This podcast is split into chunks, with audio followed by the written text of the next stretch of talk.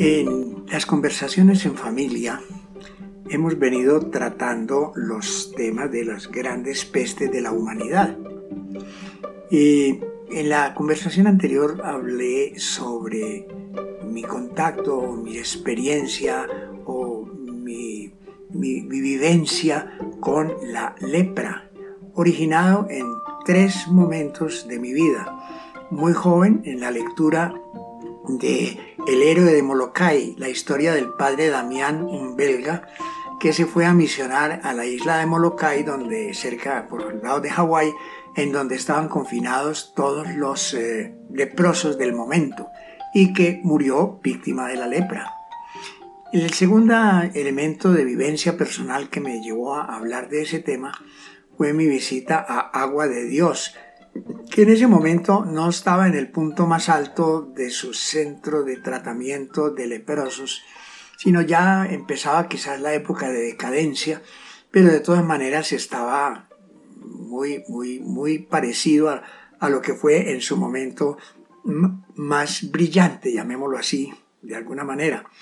Pero después mi experiencia de ver en la calle muchos leprosos con signos evidentes en su cuerpo de la lepra y al frente o sentados detrás de una alcancía eh, que tenía al frente la leyenda de enfermo de agua de Dios. Y, pero ya seguir hablando de pestes e enfermedades pues es más propio de un médico que simple y llanamente de una persona del común como yo.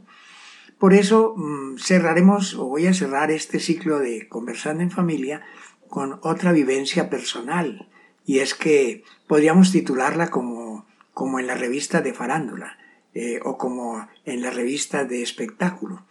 ¿Cómo sobreviví al sarampión? El sarampión durante muchos siglos ha sacudido o afectado a mucha gente en la humanidad, hasta que se descubrió la vacuna. Hoy ya el sarampión tiene vacuna y es perfectamente controlable. Sin embargo, se dan todavía brotes en distintos lugares de sarampión. Eso se debe al descuido de la gente, muy probablemente a no tener en cuenta las vacunas adecuadas en el momento adecuado, y eso hace que el sarampión vuelva a tener brotes esporádicos en sitios tan inesperados como recientemente en Alemania, que surgió un brote importante de sarampión.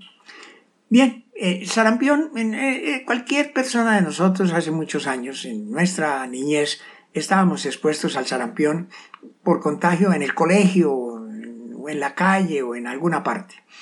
Lo curioso del caso es que yo resulté con sarampión y ni me internaron en clínica, ni me visitó médico alguno, ni EPS porque en ese entonces no existía, simple y llanamente en casa muy probablemente por consejo de mi bisabuela y por tradición en, de los mayores, la cura consistía en encerrar a la persona en un cuarto oscuro, lo más oscuro que se pudiera, y alumbrado únicamente las 24 horas por un bombillo rojo, que bien que pendiera del techo o bien que estuviera también en la mesita de noche. Casi siempre por seguridad aparecían las dos luces, una colgando del techo y la otra en la mesita de noche. Y aquello era tan exagerado que inclusive se cubrían, se tapaban las eh, postigos de las ventanas, eh, porque esas ventanas eran todas de madera, pero tenían rendijas por donde entraba la luz, pues las tapaban también para que la oscuridad fuera absoluta. Y nadie lo visitaba a uno sino para llevarle mm, alimentos o por si uno tenía sed para llevarle agua y para controlarle la fiebre. De resto era aislamiento total. Al final de tres o cuatro días que yo estuve en ese régimen, pues salí ya sano, recuperado, a seguir mi vida ordinaria. Pero después me he preguntado, y varios también se han preguntado, hasta qué punto es cierto o puede uno atribuirle efectos terapéuticos en el caso de sarampión a una luz roja. Es sabido que la luz, el color de la luz depende de la longitud de onda y la frecuencia, la frecuencia y con, relacionada con la longitud de onda de un rayo de luz. Y entonces mm, la luz roja eh, es tan importante que ha servido, por ejemplo, para mm, poder predecir o para poder investigar o para poder elucubrar o sentar teorías sobre la expansión del universo, que se empezó a sospechar que el universo se estaba expandiendo por un corrimiento, por un, un desplazamiento eh, de la luz roja en el espectro eh, lumínico del universo. Pero bien, eh, alguien se ha puesto, más de uno se ha puesto a investigar sobre qué tan cierto sea eso de una especie de disciplina nueva que surge que la llaman la luminoterapia. Mm, hay en esas lecturas que he hecho pues hay de todo. Hay algunas muy serias, hay algunas que parecen un poco esotéricas, pero, pero bueno, el hecho es que sí parece que algunas eh, emisiones de luz tienen efectos terapéuticos y determinados aspectos de la salud humana. Yo, eh, eh, concretamente se hablaba de la luz roja, de la luz roja, sobre todo con algunas enfermedades que son de tipo viral. Y entonces yo asocié eso con otra experiencia personal por la misma época del sarampión. De pronto, un poquito después, yo tenía una salud relativamente frágil. De pequeño ya había tenido una tremenda infección, más pequeño había tenido una tremenda infección en las glándulas salivares, que me la trataron eh, en el hospital del pueblo y del cual más o menos quedé recuperado.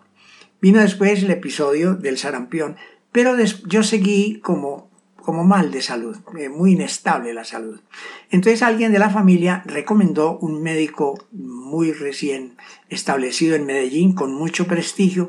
Sobre todo, yo diría que después eh, fue tal vez de los primeros pediatras que existieron en Medellín y muy reconocido porque inclusive escribió por lo menos dos manuales destinados a las madres gestantes para el cuidado de sus hijos eh, que estaban por nacer o recién nacidos. Pues bien, el hecho es que yo fui a parar al consultorio del doctor Vasco, que después iba a ser, iba a caer en la cuenta o iba a constatar que era el papá de Carlos Eduardo Vasco Uribe, un compañero jesuita con el cual tuve alguna estrecha relación, no solamente antes, sino después, cuando de jesuitas. Pues bien, eh, eh, fui a la consulta del doctor Vasco y entonces, para sorpresa mía, dijo que él no atendía eh, esa, esa, consulta, pues me hace una, una, cosa muy preliminar, pero que no iba a fondo hasta que no estuvieran papá y mamá presentes. Así que me tocó a mi papá y a mi mamá venirse desde la finca para poder ir a la cita con el doctor Vasco. Llegué con ellos a la cita del doctor Vasco y el doctor Vasco me hizo retirar de la habitación donde estaba recibiendo eh, la entrevista. Eh, después mm, no me quisieron precisar mucho sobre qué trató esa entrevista, sino vieron que era con cuestiones relacionadas con el nacimiento mío, con la gestación mía, etc.